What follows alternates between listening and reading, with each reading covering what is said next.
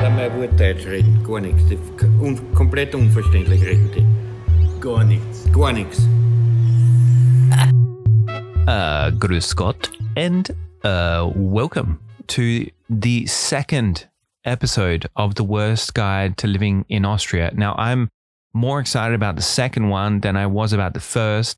I'm sorry, Megan, who we interviewed in the first one, but the the first episode of a podcast has got to be like the first pancake, right? It never turns out that great.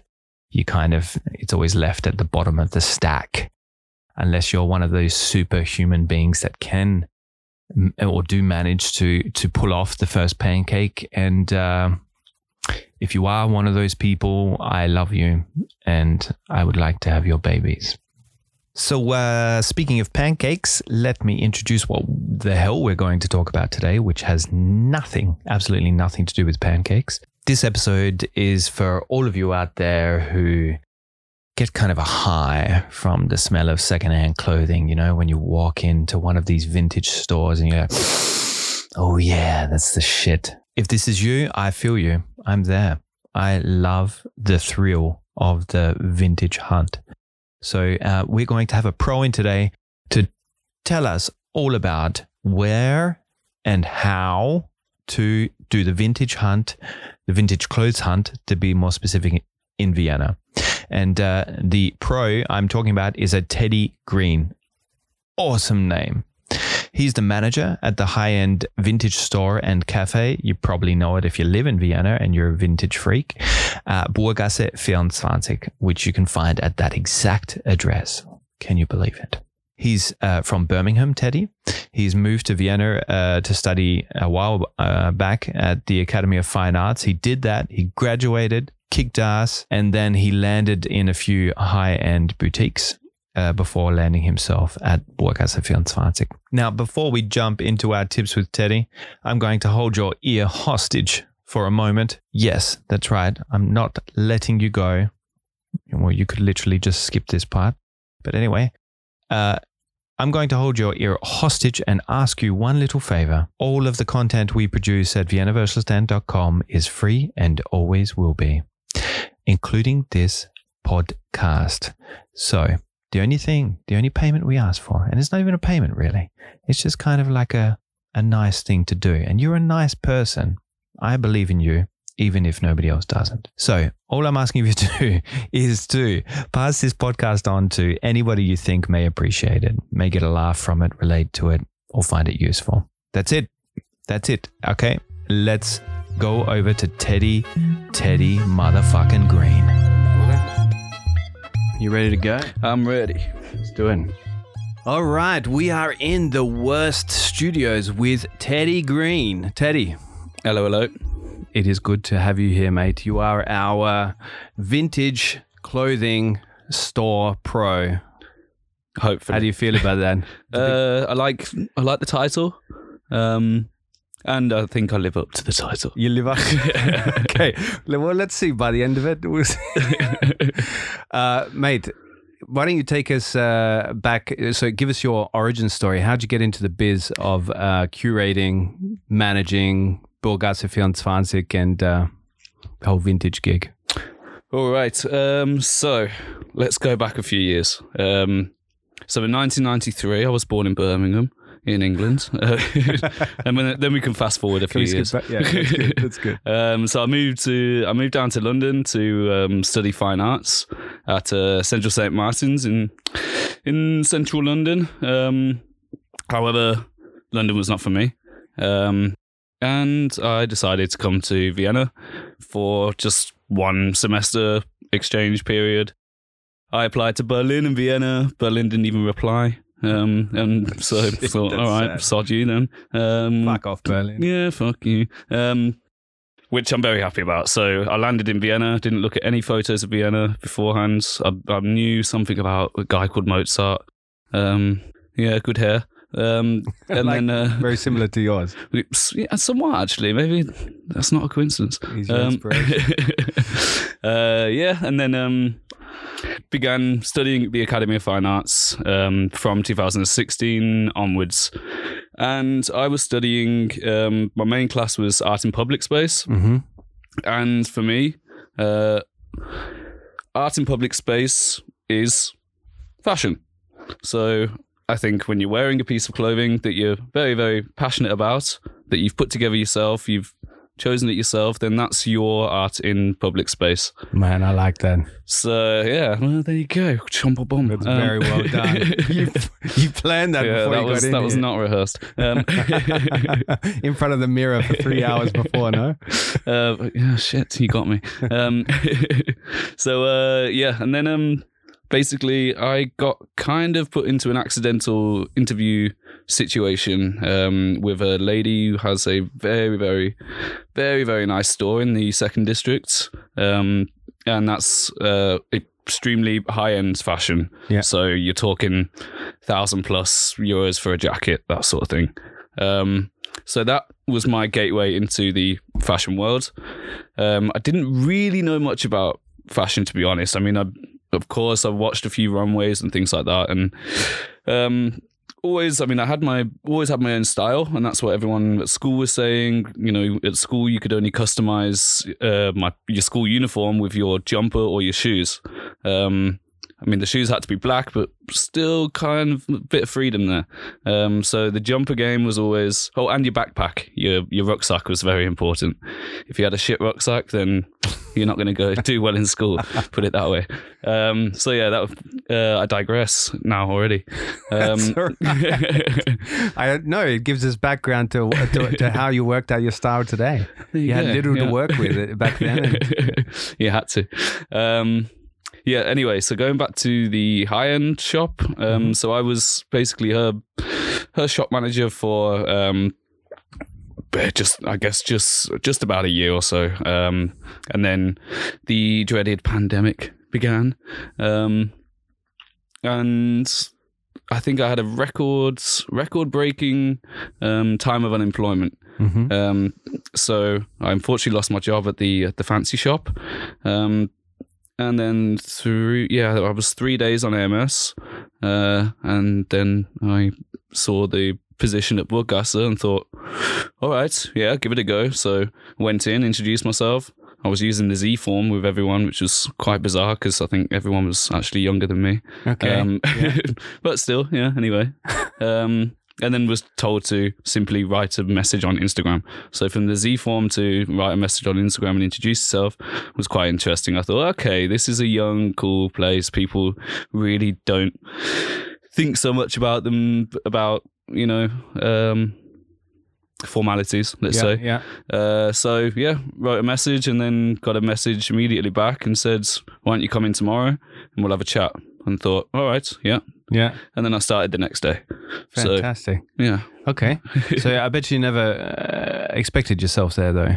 um, no, no, not really. I mean, the the thing is in in England and in particular London, there's a certain stigma attached to the whole vintage clothing scene. You know, Mhm. every every second shop is a vintage shop. Mhm. and every second person on the street and every second garment is yeah it's vintage Mm-hmm. and it's like mm, okay like i And how- mean yeah carry on How does Vienna's uh, scene compare to that, compared to London's? Obviously, it's Um, very different. i mean first of all they can't pronounce vintage which is always quite entertaining like vintage um i like that um no offense vienna um but the now the scene the scene compares to people don't really don't really brag so much um and they genuinely like a bargain i think the viennese are bargain hunters Mm-hmm. um, just in general, which I quite like. I Mhm. mean, growing up in Birmingham and London, you've got to save every penny you have, and you got to you got to hunt um, for cheapest way possible, like a six pack of baked beans for a quid, yeah, yeah, that sort of thing. yeah. Yeah. Um, so the Viennese, I think, are yeah definitely ingrained in their brain bargain Yeah. hunters. Yeah. Um, so rather than like yeah, I, I bought this uh, vintage piece, um, it, it's more like yeah, I got, you know what, I got this at Humana for three quid, and it's like all right, respect. Like, so the, the, the Londoners uh, brag about the style and the, the, the piece being vintage. The, the Viennese or the Austrians brag about, or the people living in Austria, let's say, there's a lot people living here.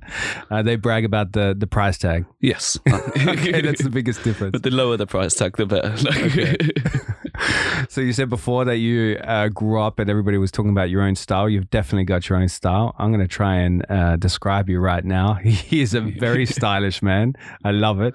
He's got uh, golden locks, so long golden hair. So was inspired by Mozart. Did you did you get this happening when you moved here? Or? um, I did, but after about a year, um, this the problem was we got a bit drunk and then um, chopped my hair off, and then I thought, all right, let's just let's just grow it out and go blonde, like really really blonde, because I used to have this hair until this color hair until I was about sixteen, and Yeah. then uh, I don't know. Something, maybe, maybe not even 16, maybe 14. And then Yeah. something happened downstairs, puberty, blah, blah. And then, Yeah, you know, yeah. everything changed. Yeah, it, happen- it happens to some, you know. Yeah. so I thought, yeah, fuck it. Let's uh let's am I allowed to swear? Yeah, Okay. mate. Go for it. Let it let it rip. Let it all out. All right. German, English, whatever language Balls. you like as Um, well. uh yeah, so then I yeah, just thought let's go for a look and a distinctive look. Yeah. So Nice. I like it. Yeah. Uh, and the jacket, I'm going to hand over to you to describe it because I reckon you're going to be able to describe it with more detail Okay. than me. uh, so I am wearing a piece from uh, Walter van Beirendonck. Um, he is a, What a name. it's And fantastic you had a cool name. Yeah, no, Walter van Beirendonck. I mean, yeah, I, I, I think I'm pronouncing that right. Sorry, Walter, if I'm not. Yeah, but Um, getting donkey in your name is a great, it's a great flex. Donkey Wonky. um, yeah, so a piece from Walter van Beirendonck. He's a Belgian designer, um, and he was one of the Antwerp Six. Uh, the Antwerp Six were a group of designers studying at the Antwerp Fashion Academy. Um, so the likes of Ann Demeulemeester, Dries van Noten, um, Dirk Van Saene, Walter van Beirendonck. And I forget the other two all the time. Mhm, mhm. Um, and Margiela, Martin Margiela was uh, an honorary member of the of the Antwerp Six. They decided uh, back in the eighties to just go to uh, London Fashion Week. I think they just packed their bags, hired a van, and just drove on to London, and then rented a little space and said, "Here we are. This is our stuff." Bish bash bosh. They broke the um, they broke the scene basically. Um, gorgeous. It's yeah. gorgeous jacket. um, thank you, thank you.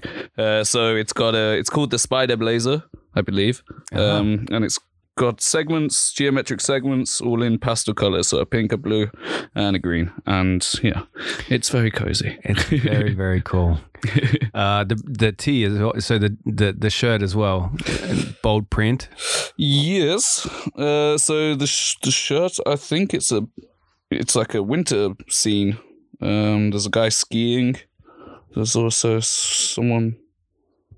I don't know, someone doing something next to a tree. Um, yeah, uh, but it's uh, it's got the classic collar from the '60s, so the rounded, the rounded collar, Yeah. and it's a dead stock shirt from the '60s. Yeah, you pull it off. That collar, not many can pull it off. You pull it off.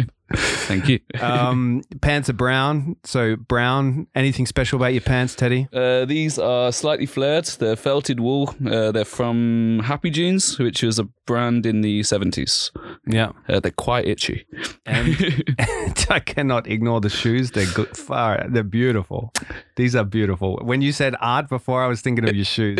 When fashion is art, those shoes are art. Tell us about them. Uh, so um, these are from Gucci Garden. Um, they are my. I've worn them actually only once or twice before because they got lost in my move. I was moving flat, and I was like, "Where the where the bloody hell are my Gucci's?" Um, I thought you were going to say because you only wear them on special occasions. Hence Uh, this podcast. I would love to wear them every day, but can't afford to replace them. Um, but yeah, so they've they've got a floral print all over them, um, and yeah, they're the classic Gucci loafer. They've got a black background. Oh, they're gorgeous, and they're a great combo with the socks. So the, the bold print socks, they're really good. But you wouldn't want to scuff them. I would be so sad if I uh, ruined something like that, or I'm quite even quite stepped scared. in dog shit. Yeah, so yeah. sad. Quite scared, and they're kind of slippery. Yeah. So walking down the street, I can do a moonwalk, but forward. It's Like a really careful, silly walk, like Yeah, Monty yeah. Python, no John Cleese silly walk, absolutely keeping him clean and not slipping on your ass. Fully. Uh, probably brings me to my next question. Where do you shop, Teddy? Like you've got some probably damn good connections, uh, being the, the head honcho at Burggasse 24. Is that your main place of where you source your your bits and pieces to clothe yourself? Um, I mean the the good thing in my position is that I am I am the source.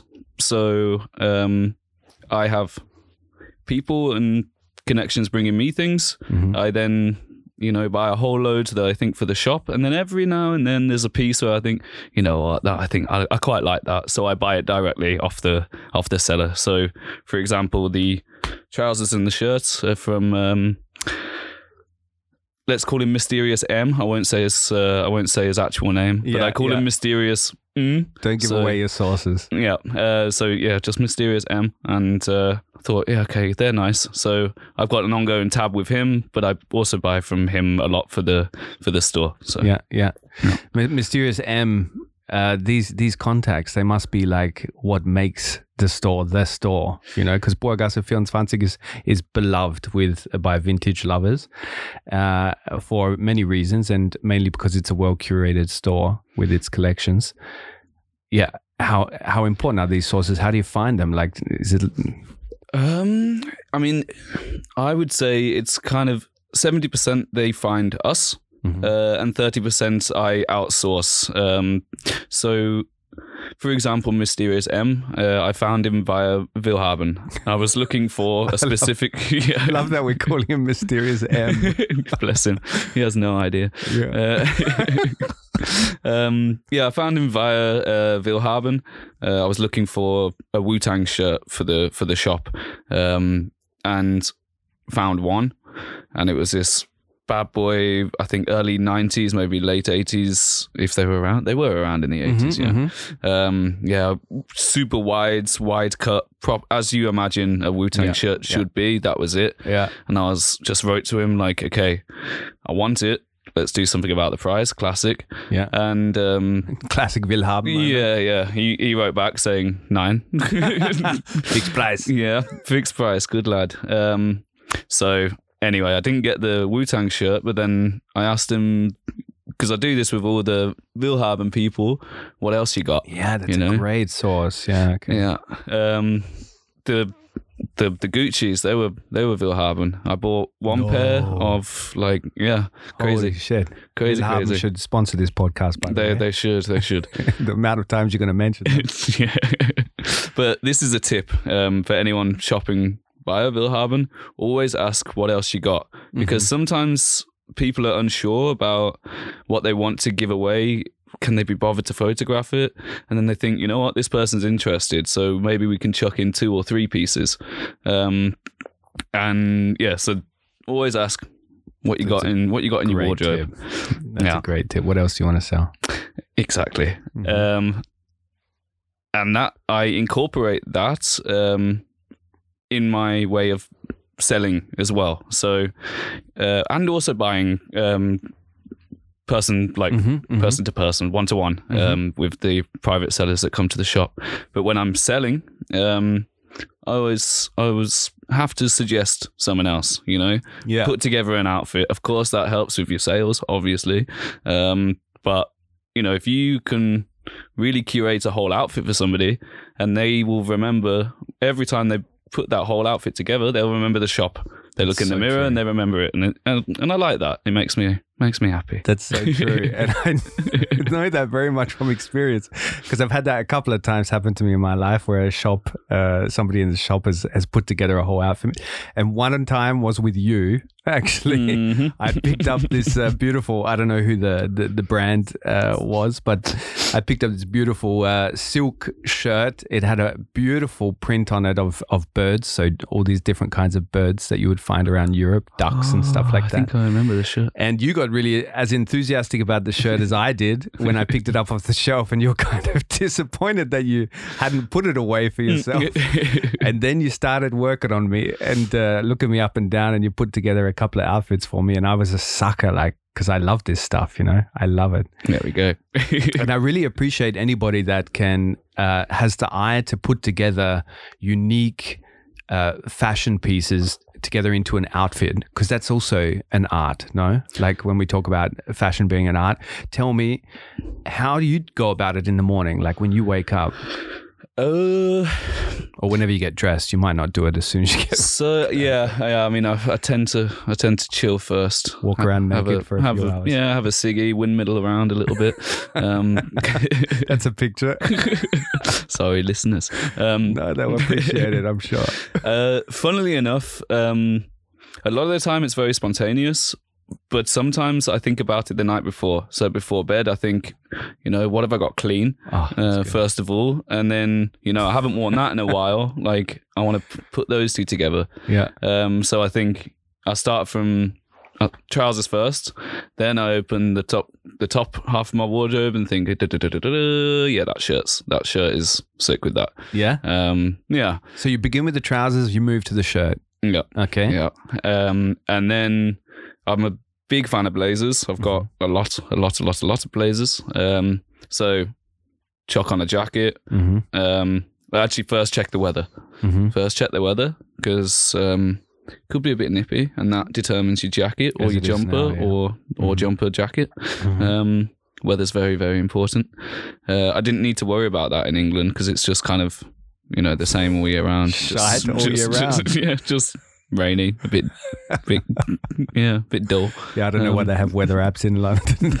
No, I mean that's, that would just be pointless, wouldn't it? Just yeah. yeah, uh, just look out the window. It's raining again. All right. um, so, but here, yeah, but like people are also very weather weather dependent. Mm-hmm. Um, Do you ever do you ever pick an outfit even though you know it's going to be colder than what this outfit can you know deal with?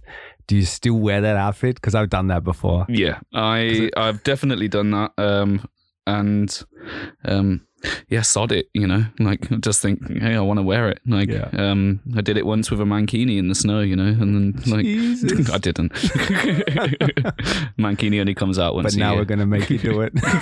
photo for this podcast.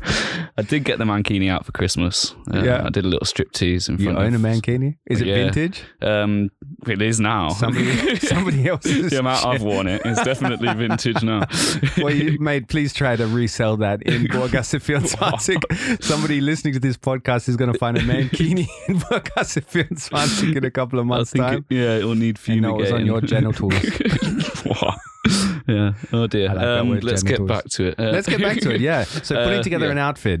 So yeah, to be to be honest, I'm a huge fan of color color coding, color matching. Mhm. Um, because I've got a lot of color in my Mhm. wardrobe. Like Mhm. all my a lot of my shirts are crazy stripes. Um, my blazers also got very very colorful blazers. Um, I have one that's got like if you imagine the IKEA playmat sort of thing. Yeah, um, yeah.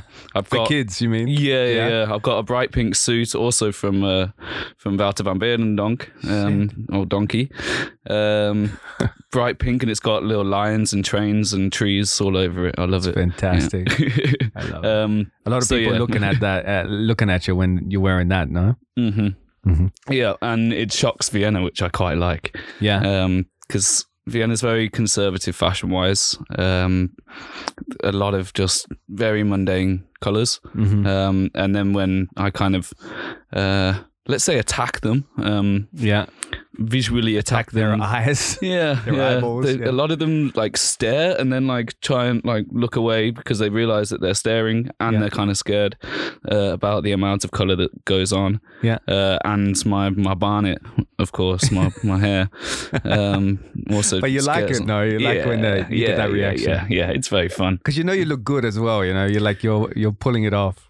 Yeah, thank. I mean, first of all, thank you. No, no, you do, you do, you do. But yeah, Really. um, And anybody that's brave enough to just dress them as themselves, and like you you said, and that I think that was a beautiful opener, which will keep coming up, like as an art, you know, like dressing up because that's what fashion is. Like you said, you know, we do we do these catwalks for a reason, like and The- present it yeah. in such a I mean, you look at you you look at the the runway, uh, Paris Fashion Week, and a lot of the time you you kind of have a little bit of a giggle and you think, seriously, what the hell is that? But they're not presenting something um, that you that you're gonna you're gonna buy and and wear in the streets. No, no, no. They're just presenting a whole collection of their ideas and uh, the way that they can um, cut, create, and and silhouettes and everything, and therefore it it is straight up art. Then when you go to the showrooms, you see the ready to wear that is coming as a derivative of what you see on the on the runway. Mm-hmm. So you, mm-hmm. you kind of think,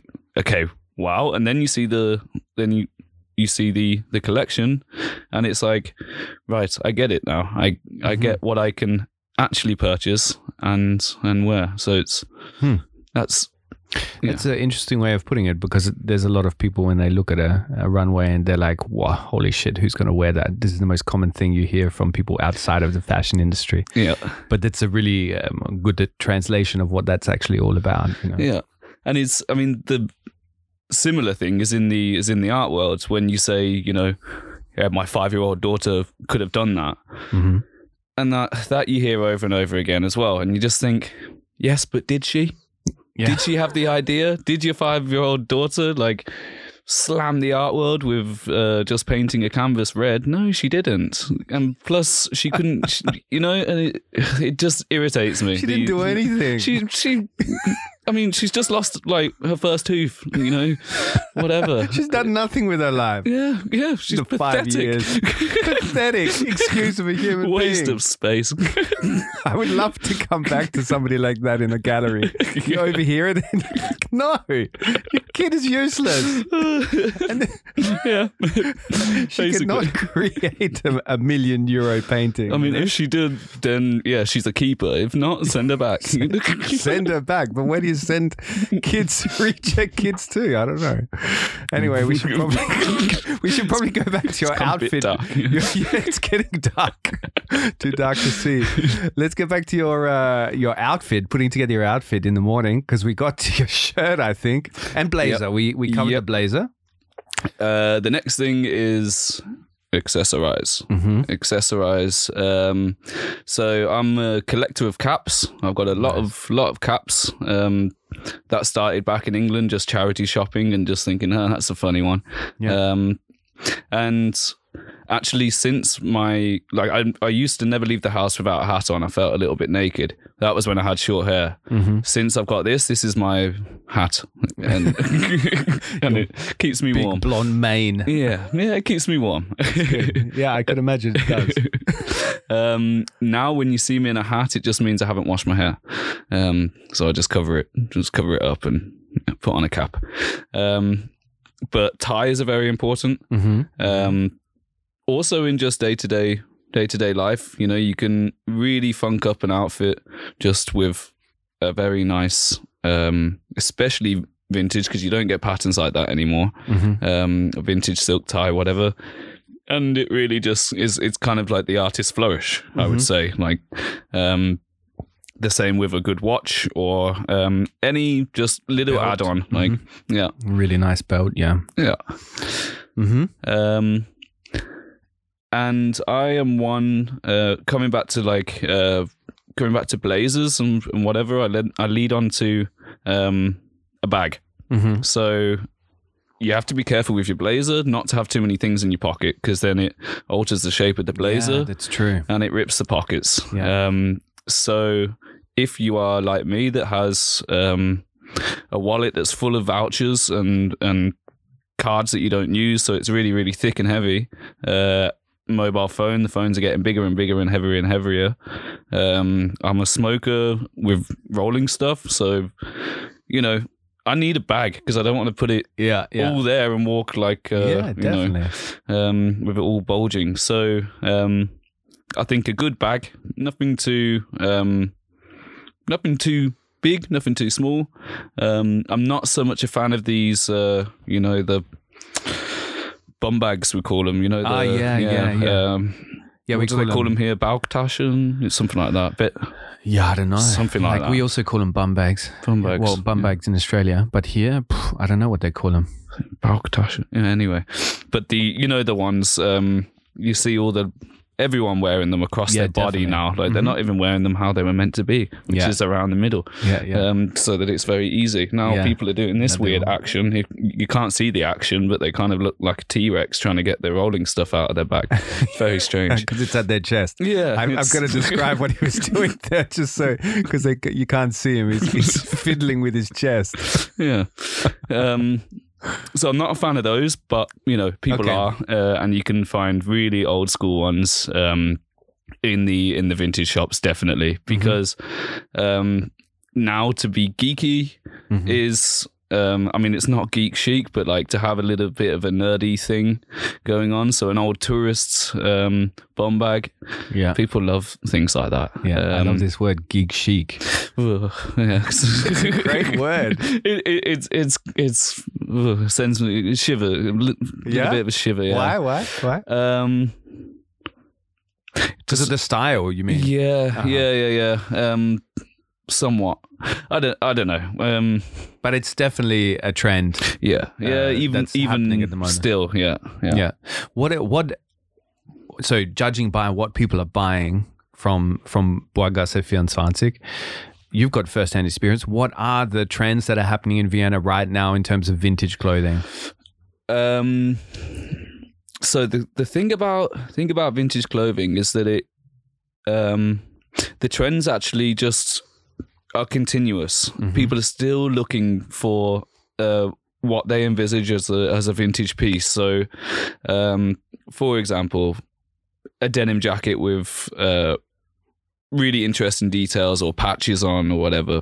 Um, a really good quality leather jacket Mm-hmm. these are the pieces that you see in every vintage shop that you that you expect to see or um really really good pair of uh wranglers or levi's Yeah. um but proper proper job i mean um if you don't have the the eye or the feel for for denim then i would say don't don't bother going going vintage and and wasting your own time because Mhm. there's so much um so many details that you can you can find in one pair of jeans that separates it from another pair of jeans Yeah. Could you give us some some insight there before we go any further on the the trends? Uh, yes. So, for example, um, if you look inside a pair of Levi's uh, and you look at the rivets, um, they are engraved with a, a letter. Um, Yeah. And off the top of my head, let's say uh, a, if it's engraved, like the earlier the letter, the earlier the pair of jeans. Um, I Ah. I believe that's how that's how it that's how they decide Ah, because they were the series of of jeans. Okay. Exactly, yeah. Um, and then also looking at Levi's, you can tell a lot from the tab. So, you know, they're very famous for the red tab. Mm-hmm. Um, however, the red tab uh, has changed over the years. Mm-hmm. So, pre 1974, they had a capital. Mm-hmm. Um, and then after 74, and that was deliberate for them, uh, when they had a change in production, they moved to the little E that we see now. Okay. Um, so if you ever find a big E, you've you've you've hit a gem. Yeah. And if they're in good nick, then shamba bomb, you're sorted. Beautiful. And what would be a price tag you would say that's not bad for for for Levi's, or like a Um, range maybe? Yeah. So, I mean, you can get standard 501s, and I'm talking standard um, for between, let's say, 30 and 50 quid. 50 quid being. Um, Mm-hmm. In Vienna, you mean no? Yeah, Yeah. yeah, yeah. Um, 50 quid being pretty much brand new. Mm-hmm. Um, and 35 just basically meaning secondhand. Okay. Uh, so they could be from any any year. Um, But then if you find a big E, for example, you Mhm. can go anywhere from I would say 120 Mm-hmm. uh, to the thousands. Actually, Wow. so there was a Japanese collector, um, and he purchased a pair of Levi's on auction for Mhm. 16 and a half grand. Holy shit. Yeah, I mean that's a bit that's a bit mad. I bet he doesn't wear them either. No, probably not. No, Puts just them in a glass case. yeah, bulletproof. That's exactly what you should do with those Gucci's, mate. They're gorgeous. yeah, I should never wear them again. Steal them off your feet. um, Okay. yeah. And you said uh, so. Going back to the trends, so Mhm. specific trends happening in Vienna where people are buying a shitload of parachute jackets, or what are they? What are they buying? Um, so Vienna loves silk. Vienna has a something about silk, and A silk You- streak. you, yeah, yeah.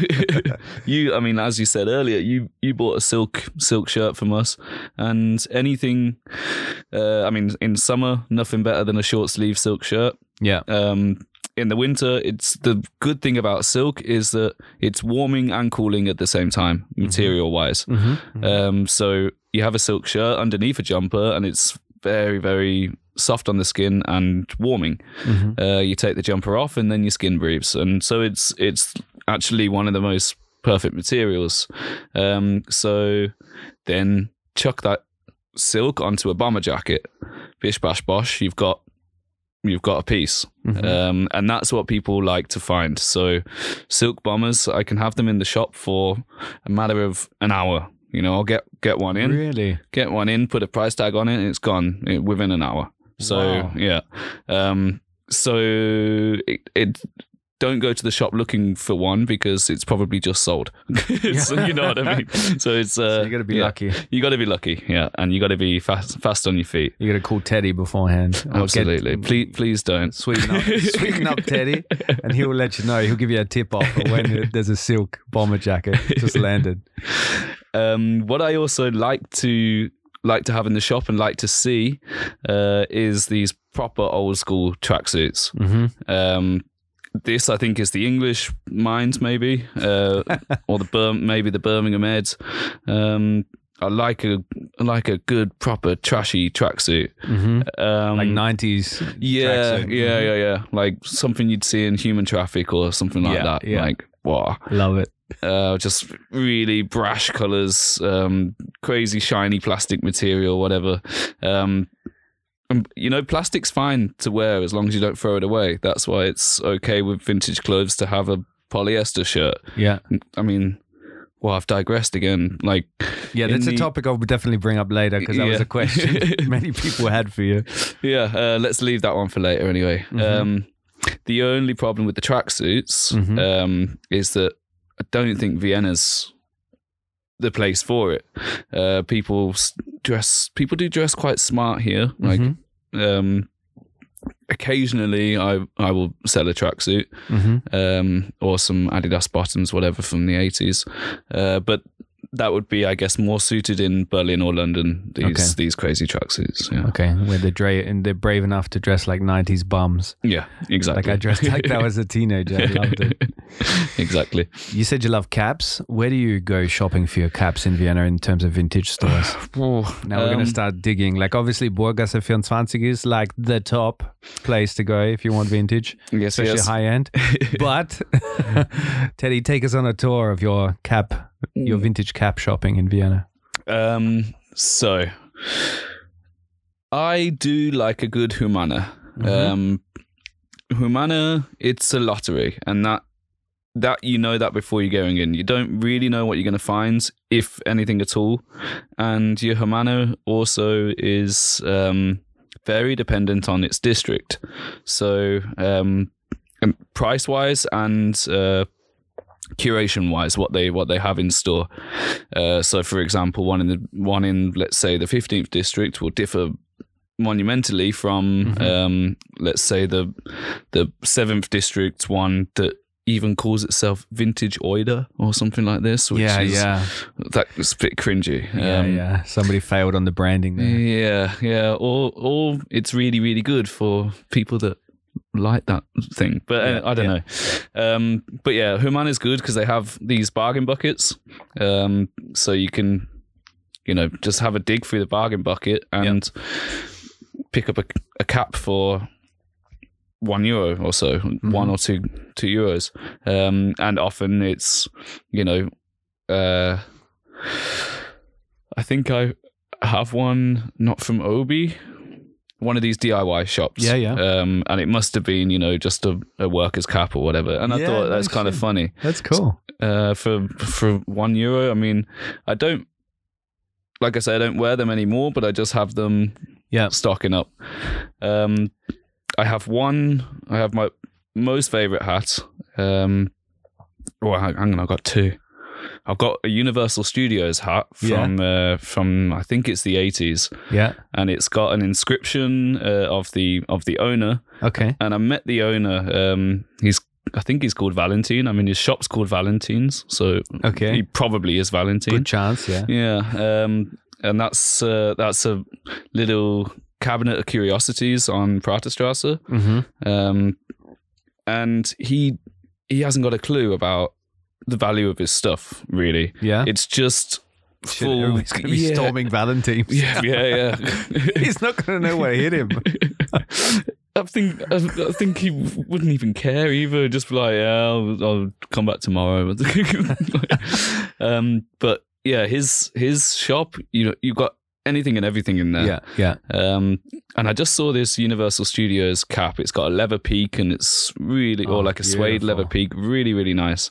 And I asked him about it, and he was like, "Oh, that was my driving hat. I used to, I used to wear that." Um, all like all day, every day uh, when I was driving my my cabriolet, I was like, "Okay, you badass." Yeah. Um, and then he was like, I know it's worth a lot, but you know, just give me five euros for it. I I, was like, all right, I will. I found the same hat on eBay or something for about Yeah. 90 quid. I was like, all right, wow. thank you, Valentine. Like, Yeah. I haven't resold it because of the story behind it, you know. Okay. Um, But I love guys Yeah. like that. That he's just like, I know it's worth a lot, but you know, Take five- yeah, five I bucks. just can't be can't be bothered Yeah, with the yeah. hustle and yeah, have it lying around. It's you know, yeah. And those finds, when you have those finds at a flea market or in one of these stores where, like, because Vienna has a lot of those stores where it's kind of a like a collection of just old stuff Mhm. like and if you're willing to dig and take the time the thrill when you find those pieces and you get it for like five bucks or something like, absolutely.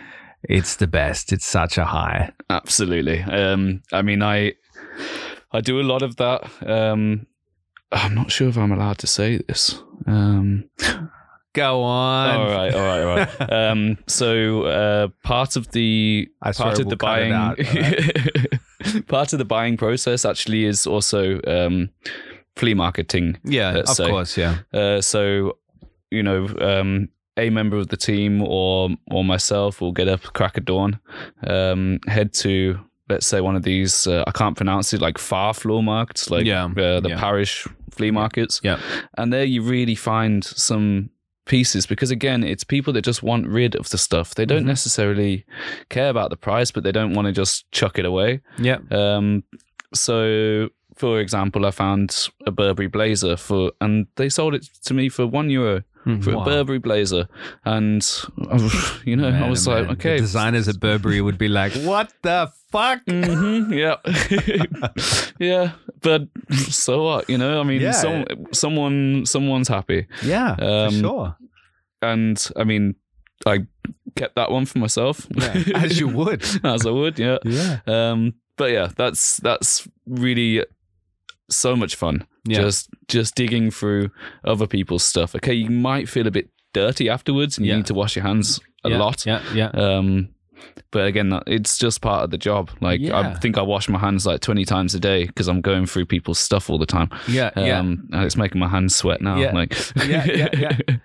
Yeah, it's crazy. And also, the other thing I appreciate about vintage shopping is the being able to to pull out a random piece and pull it off just because it's vintage. You don't need to tell anybody. Yeah. Like it's vintage. Like you said, this universal hat. yeah. I'm just like, like this is so random, but that's vintage. You Yeah. know, like that it's so random. Yeah, and it's one of a it, more or less it's one of a kind. That's Yeah. that's the Yeah. beauty of that is the beauty of vintage shopping because it's so rare that you're going to find someone wearing the same piece. Yeah. Yeah. You know, it's gone through so many different hands and different shops and different flea markets, whatever, to then land in your wardrobe. Yeah. And I don't think clothes have six degrees of separation like people do. Yeah. Like, yeah. Yeah, there's, true. it's miles apart. You'll never find the same the same piece again. Yeah, exactly. and you're it's highly likely you're the only person in this part of the world wearing that top. Whereas Yeah. with fast fashion and and the stuff that's uh, produced today, this is this is not the case. know? Absolutely. Uh, You walk down, let's say you walk down Maria Hilferstrasse, Yeah. and you'll see the same pair of trousers four times over in just one That's one true. little one little strip, and you think, and then you see it in the window of H and M, Yeah. and you're like, oh, that makes sense. Yeah, Yeah, I mean, I understand that not everybody needs to express themselves with what they wear on their bodies. You know, like that's Sure, okay. yeah. But but I I do find um, it more fulfilling when you've put on an outfit where you know this shirt nobody's you know you might get a compliment for it because Mhm. it's so unique you know it Yeah. stands out i think this is you only live once no Yeah. like let's drape ourselves in absurd stuff fully, fully, yeah. um, we're going to take a break. Mhm. And uh, when we come back, we're going to ask you for more tips. We're actually specifically going to ask you uh, to take us on a tour of your favorite, uh, you think the best uh, spots to vintage shop, Okay. vintage hunt in Vienna. okay. Uh, but let's take a break so you can have a gulp of your coffee because you poor, poor bastard haven't had anything.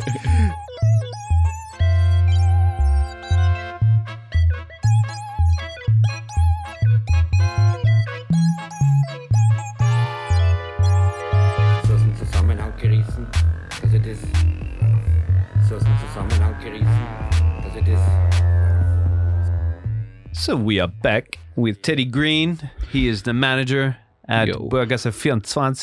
yo yo. and yo yo yo And he's going to now he we were just about to go on a tour with him of vienna's uh, top thrift or vintage stores because there is a difference and we'll talk about that a bit later Okay. but uh, take it take us away All right. Um, so the thing about vintage shopping is um, you've got to really know uh, your uh, your wallet. So what you're willing to spend. So I can actually give you kind of two tours. that's good Um, so if you want i'm to, cheap mate so go for the begin with the budget Okay, okay, the budget stuff. All right. So if you are looking for, let's say, um, let's say a Ralph Lauren polo shirt, and you want all sorts of colors, then you start off at Vintage Fabric uh, at Maria Hilferstrasse. Uh, so Vintage Fabric, their their concept is entirely different from ours, uh, whereby they buy a lot, a lot, a lot, a lot, a lot of stuff, Mhm. um, and therefore they cater to the masses. And with that, they have lower price tags. Um, so you can, yeah, you go there, think, all right, I want that Ralph Lauren polo shirt, and I think I want it in a, uh, excuse me, a pastel green. You're gonna find it. Mhm. You're gonna find it there, and they also then have a whole range of sizes Mhm. because they've got so much stuff and the place is huge. yeah it is yeah When you go in, it doesn't look so big, and then you go down, and then it's like whoa, bom, bom, bom. It's massive. wow Um, and that began as a pop-up store no uh, no, that one, that one's not pop up. Uh, I think it opened maybe okay a couple of years ago. okay Um, okay Yeah, there was then there was a pop up uh, called Nowhere or Now Here, depending on how you read it. hmm Um, which is a guy I think from Innsbruck. okay Um, and he he started to pop up in Vienna, and it, yeah, as the name suggests, popped up and then went back to Innsbruck, I guess. Mhm. Um, and again, it's similar similar concept. Um, so they buy in bulk and they therefore sell in bulk.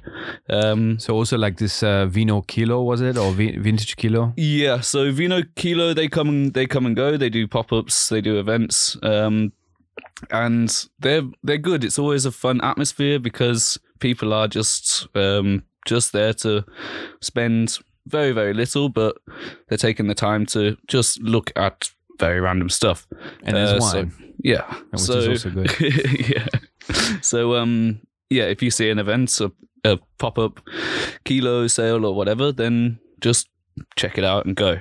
Mhm. Um, that then leads me on. So we're going up Maria Hilferstrasse now, and then we're Mhm. going to bust a right, I guess. Um, we are busting a right onto um, onto Neubaugasse. Okay. Um, so you know we're deep in the heart of the seventh district now, bustling. uh, Boboville. yeah, yeah, the cool kids are flocking, um, coming in droves. Um, bless them. Uh, um, yeah, then you come to Bu- Boutique Filmfilmsig, Yeah. uh, Boutique 54. I guess that's number 54 Neubaugasse. Yeah. Um, and this is what I was saying earlier. If you want a pair of Levi jeans, they've got a shed load of them, and it's just bum, Okay. bum, bum, and you can find every size, every shade, um, and not every cut. They Mhm. have a lot of 501s, but that's the cut that everyone needs. Okay. Um, they also have some very interesting pieces as well, um, but it's it's it is chaotic. Uh, but if you like again this this chaotic approach, then it's then it can be quite fun. It's Yeah. not necessarily um, curated. Let's say it's a bit of a can have the feel of a jumble sale Okay. so Um, it's a hunt. it's a, hunt it's a on. hunt, but you know that's that's their that's their thing. And Yeah. um, like I say, if you if you like the hunt, or if you just need a pair of jeans in 30, 32, they've got them. Yeah. Yeah. Um, Yeah, that, I, that that place I like it as well. They've got some good good tr- little treasures in there if you're willing to spend the time. it is a bit small though, no. So like taking the time, you kind of feel guilty if the store's packed, like because you're always Yeah. being you know blocking somebody's way and stuff. yeah, especially in these times with the the spatial awareness and all these things. Yeah. Um, yeah, it can it can take you some time to actually get into the shop. Um, I do believe they have a 2nd space, uh, Mhm. like next directly next door to it, but that for some reason opens at like four or something like Uh-huh. that. So it's like one space is open for a certain amount of hours, and then the second space opens a little bit later on. Okay. So yeah, I mean, Okay. I don't know for certain, but um, there's that. Uh, then we're going to carry on down um, to uh, the other. So you then we cross Burggasse and we Mhm, come mhm. to. Do we uh, grab a coffee or anything on the way? Uh, Ice um, cream. Nah, nah, nah. Fuck nah. it, straight through. Yeah, yeah. Keep going. Just maybe there, there is a billa next to uh, next to boutique film Funzig. So if you are thirsty, Grab yourself a Leberkäse. yeah, there you go. Delightful. Um, then, uh, then we're gonna come. Yeah, we're gonna cross the road, and we come to a little shop. You may well have missed it. yeah. Uh, it's called Purple Cave. Um, Uh-huh. Purple Cave. I mean, it, it's. Uh, it- yeah, it does what it says on the tin. It's um, it's a bit of a cave. cave It's a tiny, yeah, it's a tiny little place. Um, and actually, it's the I believe, correct me if I'm wrong, but it's the only shop in Vienna that is specializing in specifically 70s clothing. Uh-huh. And it's one one geezer that runs it and um yeah, it's it's very very small, but the pieces are 70s and his Okay. So plenty wallpaper of these is collars. yeah, exactly. Crazy, funky colors. Um, yeah, you also find you know something like this with the collar. collars. Yeah. Yeah. Um, and the the female clothing, the women's wear is really really cool as well. Um, nice. yeah, so it's definitely worth uh, worth a worth a look. Um, his clientele obviously is very specific, and therefore I think that the um, that price wise it's very reasonable as well. hmm Um, apart from anything else, yeah, it does feel like you've just stepped back a, a couple, a few decades, and it's I, I like that. It's pretty cool. Yeah, Um, that's cool. I'm a big fan of the 70s and, and their style anyway, uh, so definitely worth checking that out. Yeah, the seventies was a great period for fashion and and culture in general. No? Absolutely, absolutely. Um, and that was when they basically discovered polyester. So don't be put off if there's really cool shirt says 100% polyester because Yeah. then it means it's proper 70s. Yeah, I sweat like a dog in polyester though. Like, I yeah, a yeah, but I think everyone did in the in the seventies, and they didn't Yeah, care. yeah. Free love, man. yeah, yeah, that's, that's true. Just take it off when it gets too Yeah, sweaty. exactly. um, so then we're gonna come. We're gonna go up a little bit up to I think it's Lerchenfelder Strasse. Yeah, yeah, that's Uh, exactly right. And this is the vintage Euler Humana um, that Ah, yeah, yeah, on the corner should, there. Yeah, yeah, Mhm. because they have very regularly um, sales on. hmm So you will see like a queue outside of um, vintage heads trying to get very good prices. Um, so that's sort of your, let's say your, your bargain hunting tour. Yep. uh, your vintage hunting bargain hunting tour. hmm Um, and then I bring you on uh, the quality, real high quality secondhand, um, secondhand and vintage. Um, so we're gonna start on uh, in the fifth district at Polyklamott.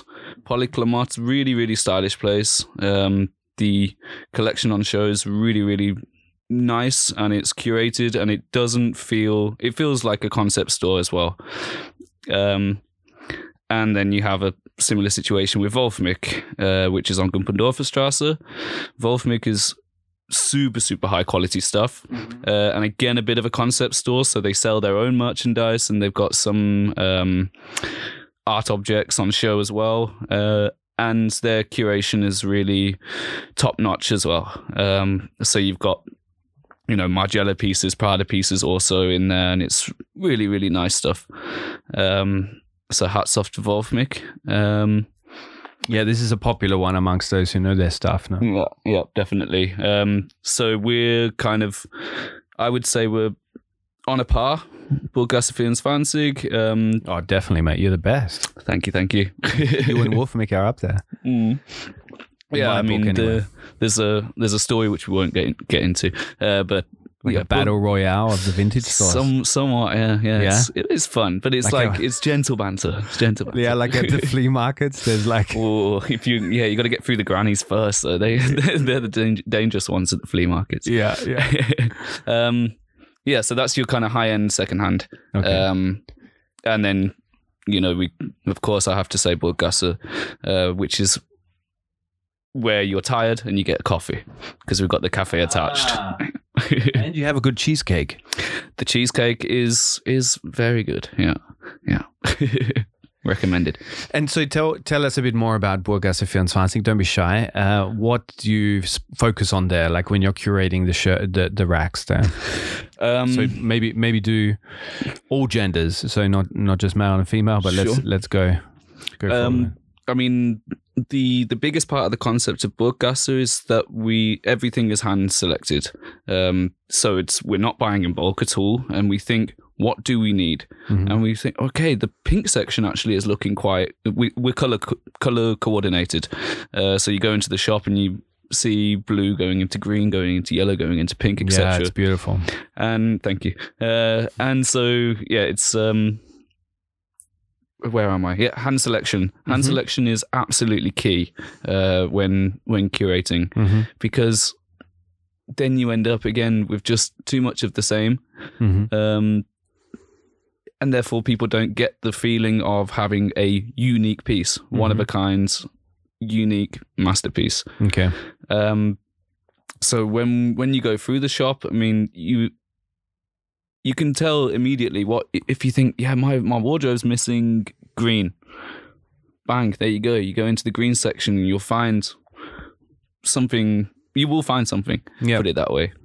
Uh, we have a fancy section. hmm So the fancy section is uh, right at the at the till hmm where uh, the big the big uh, we have these huge uh, ferns um, so head towards the big fern and you will see the fancy section. Yeah. and so we differentiate the fancy section um, with uh, white hangers. So the white clothes hangers um, yeah we're talking pricey pricey stuff Yeah. but really top notch. Um, yeah prada gucci Issey Miyake margiela you name it we've probably got it. Hmm um, we also have to give them a mention. Uh, we also carry one brand of um, like new stuff, so Yep, newly yep. produced, brand new stuff. Uh, this brand is a British brand. I met them in Paris uh, at Paris Fashion Week. hmm I heard English voices in the pub, and I was like, "All right, how you doing?" And we, uh, yeah, we got into a bit of a chinwag, and uh, yeah, then it turns out that they were representing House of Sunny.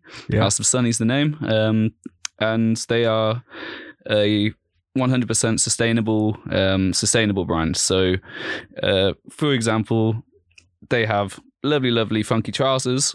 Yes, okay, like on the tag because you always have to state the material. Yeah. It will say 100% polyester, Yeah. but it's recycled. Uh-huh. So they they are using all recycled materials. hmm Their denim is using what's called like uh, I think e-flow technology. Okay. So they use something like a tenth of the amount of water that other denim producers use. Okay. And the water for denim is something obscene, like 70,000 liters per pair, Holy shit. uh, which, yeah, ridiculous. Fact. Um, yeah, Yeah. crazy. And they, they use like seven thousand. I mean, Man, imagine it's the amount also of obscene, but yeah, yeah, yeah, but imagine the amount of water that would be saved if we stopped stop wearing producing jeans. denim. Yeah, Yeah, but we could still like. There's surely enough jeans around the world to you know have all of our asses in it. there we go. I mean, shop secondhand. Yeah, So yeah, that's it. now we've. I mean, we've. With sustainability topic, it's coming. It's coming. Let's. Um, uh, yeah. okay. So so that that brand again. What was it? Uh, House of Sunny. House so of Sunny. They're a they're a Look British brand. Check it out. Definitely check them out. They're really really funky, and they've just uh, they've just released for their 10 year anniversary um, a menswear uh, Mhm. collection, which we will have in the shop uh, for next season, which should be February March sometime. Um, Okay. The new collection's just arrived, so please come and check it out as well. Okay. I, definitely Little good plug. I like it. Okay, so we are going to venture now into the sustainability topic because every company and every thing is all about sustainability now. Everybody's planting a tree and saying they're a sustainable company. Mhm. Um, the sustainability topic is very interesting when it comes to vintage fashion or vintage shopping. Um, I think they've they've actually all all of these big companies, well, including online retailers like Zalando, have. Uh, jumped onto this trend as well because vintage shopping and secondhand shopping is obviously you know uh, put out there as the way to go if you want to live a more sustainable life and still look fucking gorgeous um uh, Zalando launched their pre-owned section Yes. now which is going to be interesting as it plays out yeah. um I think that I heard something crazy the other day. Like the the second hand vintage market has now surpassed the value of the premium market, which is trillions of euros. Yep. So maybe you can just uh, give us an idea of what is it sustainable to shop vintage or shop second hand in Vienna and Austria in general? Um, as in, I don't know what I mean by that question. yeah. Um, I mean, right. Just please answer so it. So basically, um, um, right. So I think it speaks for itself. You know, you we are constantly told we've got to recycle, we've got to recycle, we've got to recycle. Um, and yeah, let's do it in clothes as well. Just because um, you know you're told to recycle plastic bottles, we don't need to argue that factor. hmm It's just just do it. Um, and it's the same with uh, with clothing. You know, I don't want this anymore. Let's put it in a Humana box, or we take it to um, a secondhand store hmm that will then potentially give you some money for it and then resell it.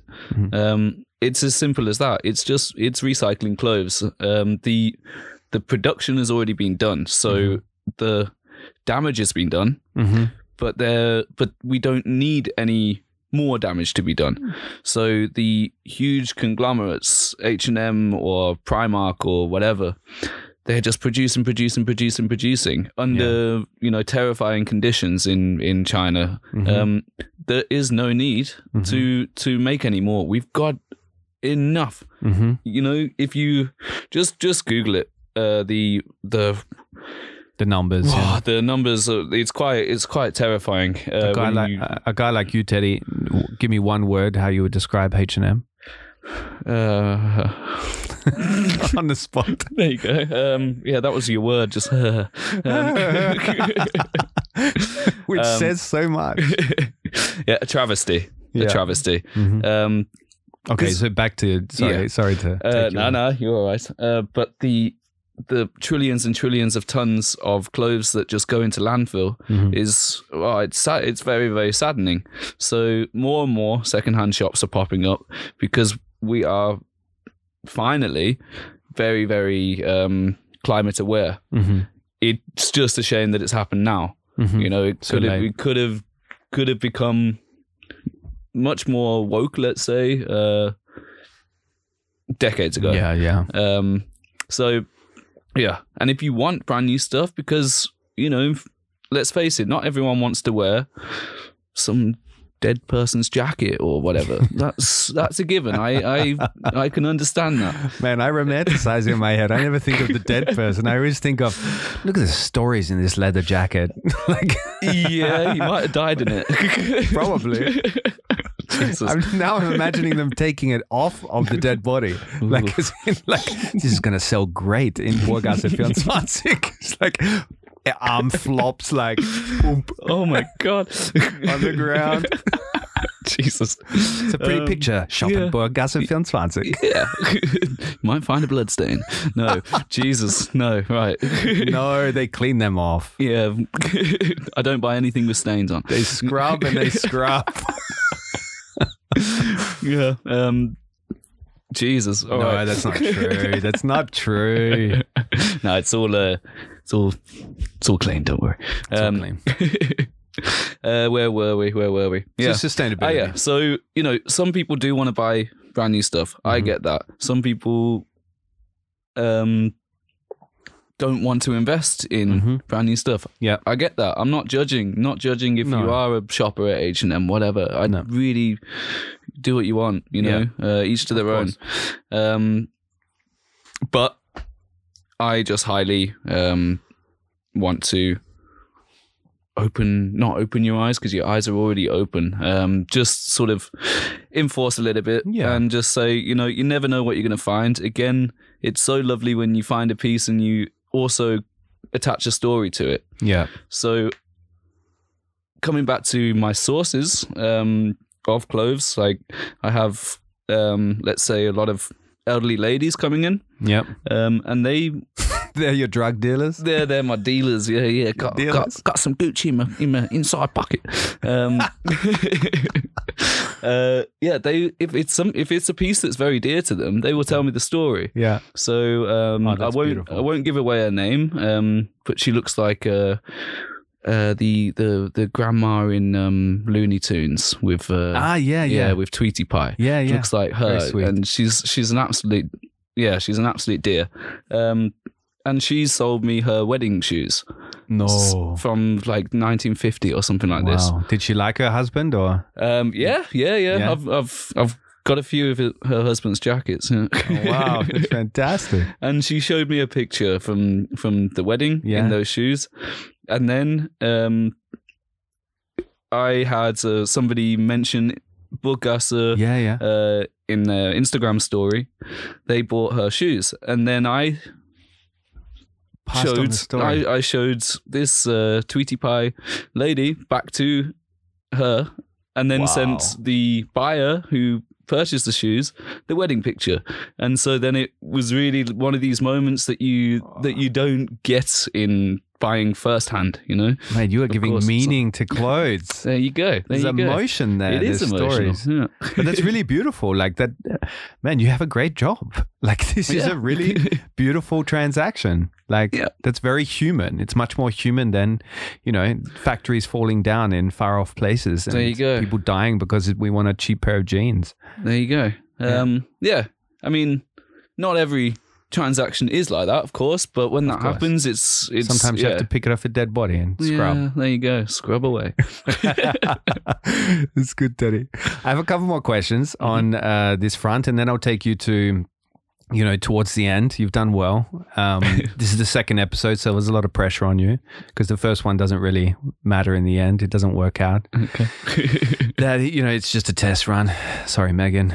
Again, uh, we interviewed Megan in the last one. She's lovely. She made it good though. Anyway, so uh, my question, which uh, came came very strongly through when I asked uh, uh, colleagues, friends, uh, what would you ask this guy, Teddy Green? W- One of the questions was, how do you tell if you're in a, a vintage store or a secondhand store? Actually, that's another question I've got. But if you're in a vintage store or a secondhand store, um, how do you know if it's a it's a good piece and if it's worth the price tag on it? Are there some things that you can look for? um, there's definitely some things that you, you that you can look for. That that goes without saying. So, um, like I was talking about with the the Levi's tabs, if Mhm. you if you know this, then then you tip. can then you can then you can make up the prices yourself you know you know the value um but not everyone knows these these intricate details. Mhm. Granted, I I didn't know them until I learnt from Mysterious M, for example. hmm Um, Good old mysterious M. what's he like? Um, Beautiful. He's your mentor. That's why it's mysterious yeah. M. Yeah, yeah. Um, uh, but the most important thing about um, pricing hmm is are you happy to spend that money on that piece? hmm And that is your value. Um, it's, you know, if someone is very happy spending 3000 on a Louis Vuitton bag that makes them happy, then that's that's fine. Yeah. you know whether you think oh my god that's ridiculous but that's your opinion um if you come into come into Broadcaster and you see you know a shirt for 50 quid you really love it but you only love it 30 quid hmm then you don't you don't love it enough hmm if you Hmm. really fall in love at a 50 quid piece and you actually already had 70 quid in mind then bish bash bosh Yeah. you've, you've got yourself a, a dream buy Yeah. um so you've just got to think how much do i love that piece in terms of a value Yeah, that's a really good way to look at it. Actually, that's that's a good way to look at it because, so I I have this same thing, and but if I love a piece, I pretty much will pay anything for it in the end. I mean, I have a limit, but if I love a piece, it's it's uh, and if I feel comfortable in the end that this piece is really going to be something special in my wardrobe, then I'll I'll spend it. Yeah, Yeah. there you go Hmm. um i mean of course there are there are factors uh for example the designer label because you can you can see in manufacturing that it's good Mhm. quality Mhm. it's good material that adds to the value Yeah. naturally um But do you look for worn marks or anything anywhere, like under the armpits, or mm, like because I that's one place I always look. You know, if it's got a yellow stain under the armpit, or the thing that you won't uh, i mean i try try my best obviously can can miss things but i even if it's uh, I mean, I had had the case the other day. Really amazing um, long leather jacket from Jill Sander Mhm. had a mark on the front. I'm not going to sell it, hmm um, so I sent sent it away. Um, So I to a better place. Exactly. Yeah, back to the owner. um, yeah, so we we try our best to uh, to get something that looks pristine. Okay. Um, the thing with the mentality of customers um, in secondhand is that there, there is a distinct lack of care for the pieces, so we end up with a lot of rips accidentally and and things Yeah. like this, and that's just you just get that. It's natural. It's it's okay. I'm not dissing you, customers. Mistakes happen. Whatever. um, yeah, uh, but we try our best to get you know it as Pristine. as look yeah as Yeah. best as possible. Um, yeah. So, like on a shirt, you would look. What would you look at in a flea market just to make sure it's okay? Um, the sniff test. Okay. The sniff test is very important. yeah. This comes back to the dealer, or I- exactly. Um, yeah. So give it give it a whiff. If it just absolutely stinks, and you know that no laundry is going to get that out, yeah, then you're not having it. yeah, Um, for shirts, always look behind the collar. yeah. Um, so the neckline, because that is classic. Um, the cuffs, Mhm. obviously, and armpits, as you Okay. said before. Mhm. Um, on most pieces. Yeah. Um, Dresses. Anything to watch out for there? uh, dresses, the zip. Always Ah, check the yes. zip. Um, if The if zip. the zip's bust, because the zip is such a pain in the ass to to fix. Yeah. Um, because you've got to do it with machine, etc. You got to take it to a tailor or um, yeah. you know, Seamstress. Yeah. seamstress. Mhm. Um, yeah. So the zip, uh, if it the straps, if it's got sequins, make sure that it's a full set. Yeah. Uh, there's no sequins missing. Check your buttons. Your buttons aren't too loose. Mhm. Buttons are okay. It's a quick fix, but make sure the buttons match. Oh, yeah. like this. That's yeah. a good point. Uh, on the hips, you got to see if it's ripped a little bit, where Mm-hmm. um, one might have um, had a couple of cakes or whatever, um, and, and and grown or shrunk or whatever. You know. Yeah. Um, yeah. Okay. Um, my the last question, which uh, we had uh, from a couple of our followers online on the IG, was what's the difference between secondhand and vintage? Is it just a matter of wording, Is it just a matter of labeling, or is there a real difference there? Uh, the actual definition of vintage is um, it has to be over 25 years old, Mm-hmm. um, which is actually very interesting because can you believe it? Now 90s is vintage. That's nuts. Almost. I mean, early 90s. Yeah. Yeah. um, but that's also very interesting because as we're progressing through space and time, we're getting more vintage pieces. Mm. Wow. Yeah. Well, so like now, does that mean now one day H and M pieces will be vintage? Yeah. Holy shit! yeah. If I ever see a H and M, I think I said it in the intro. If I ever see a H and M piece in a vintage store, I leave. Yeah. Just out Good. of protest. Good. Good. Um, I knew you'd be proud, Teddy. Thank you. I mean, but the, you know, the funny thing is, we have uh, a couple of pieces from Henny's, so that was Yeah, yeah, yeah, yeah. Um, But that's that's old school. So it's Yeah. actually okay. Like yeah, it's still, for sure. and it was actually it was produced better back then as well. Um, but yeah, so that's the that is the fundamental difference between secondhand and vintage. Yeah, Um, secondhand is, you know, I could I could give you my Gucci's right now. oh, you want to do it? No. Uh, mate, you can do it if you like. Um, I got twenty bucks on me. Ten for each shoe.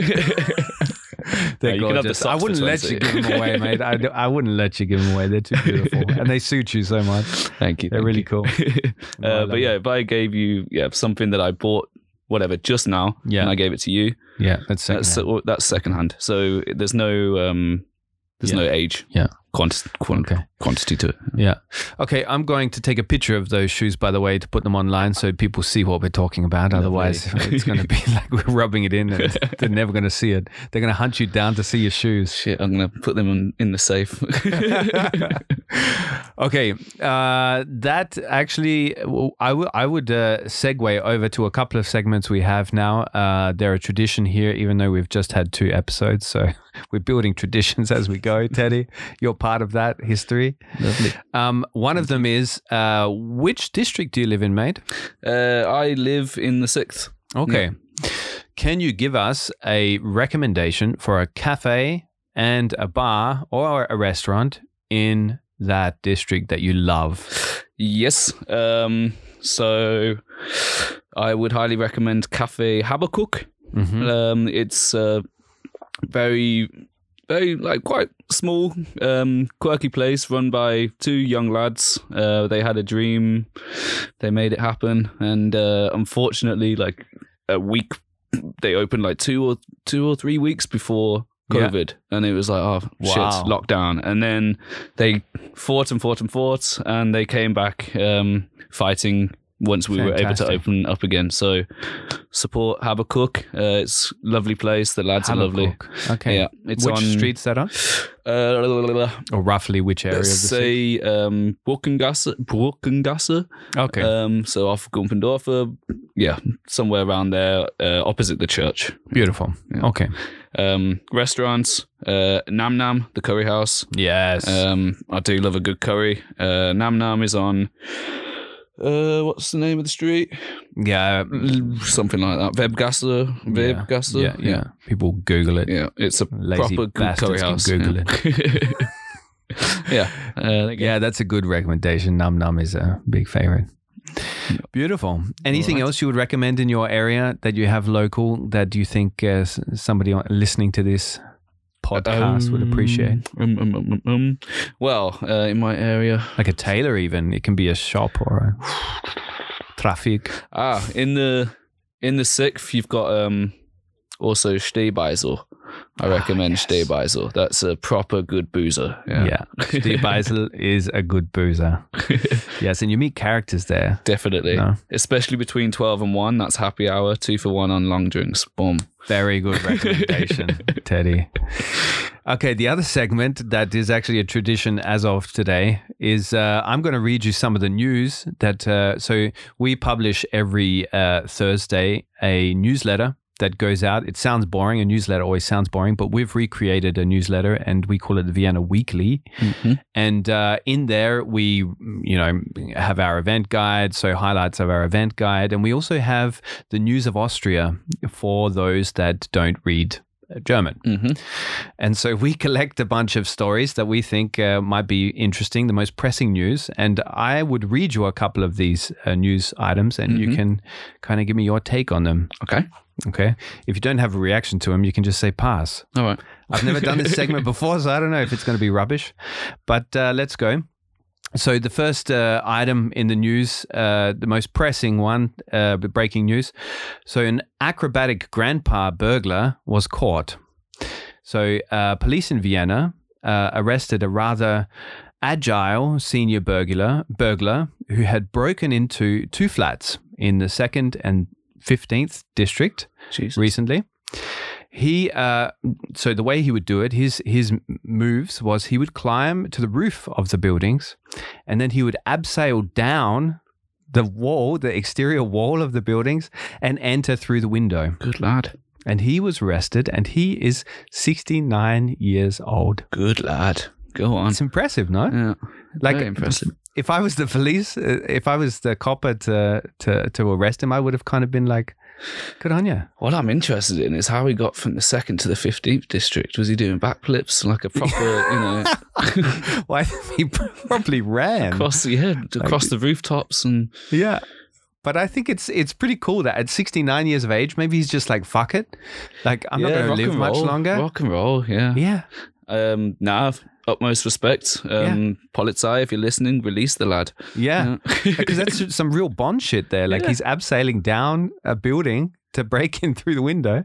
How old is Bonds now? I mean, Bonds. Yeah, that's a good point. Yeah, he he's probably could- a 69 year old Craig. What's his name? Craig Daniels or Daniel Yeah, Craig or whatever. yeah, yeah, fuck his name is. Yeah, They just Daniel released a new one. Yeah, Daniel Craig. Yeah, he's one of your lot. yeah, yeah. handsome fella. Good. The other one I'll read to you. They're very random.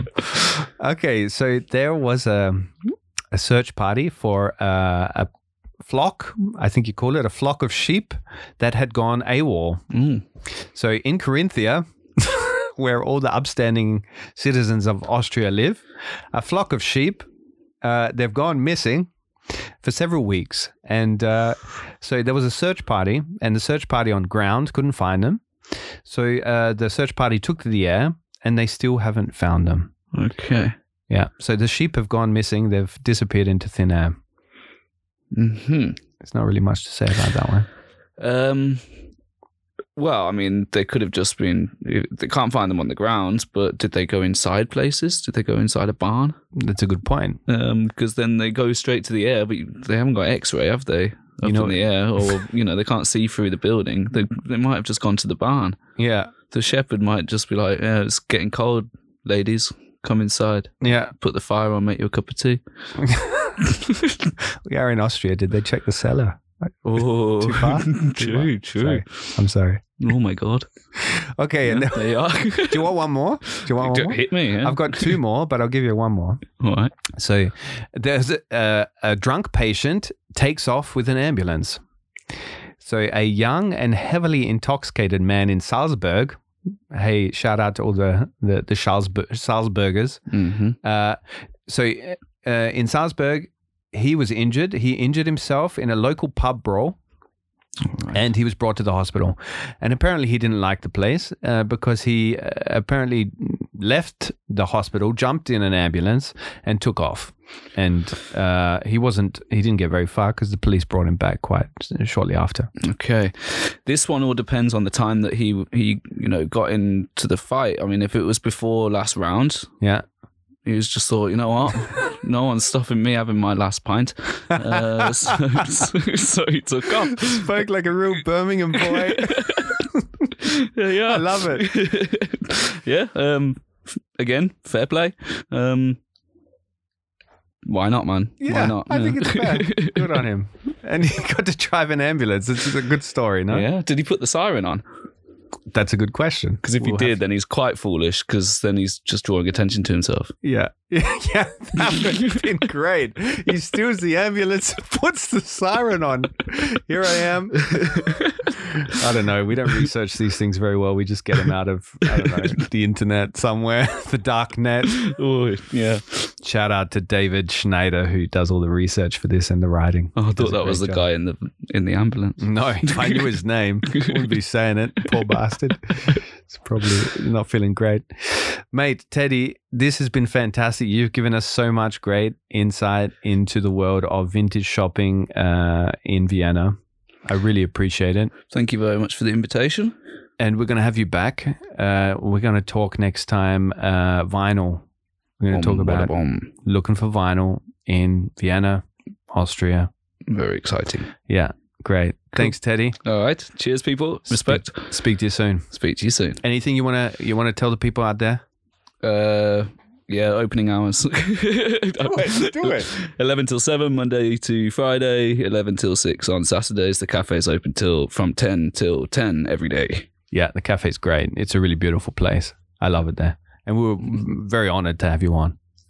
Cheers. Thank Thanks, you. buddy. Bye. bye bye.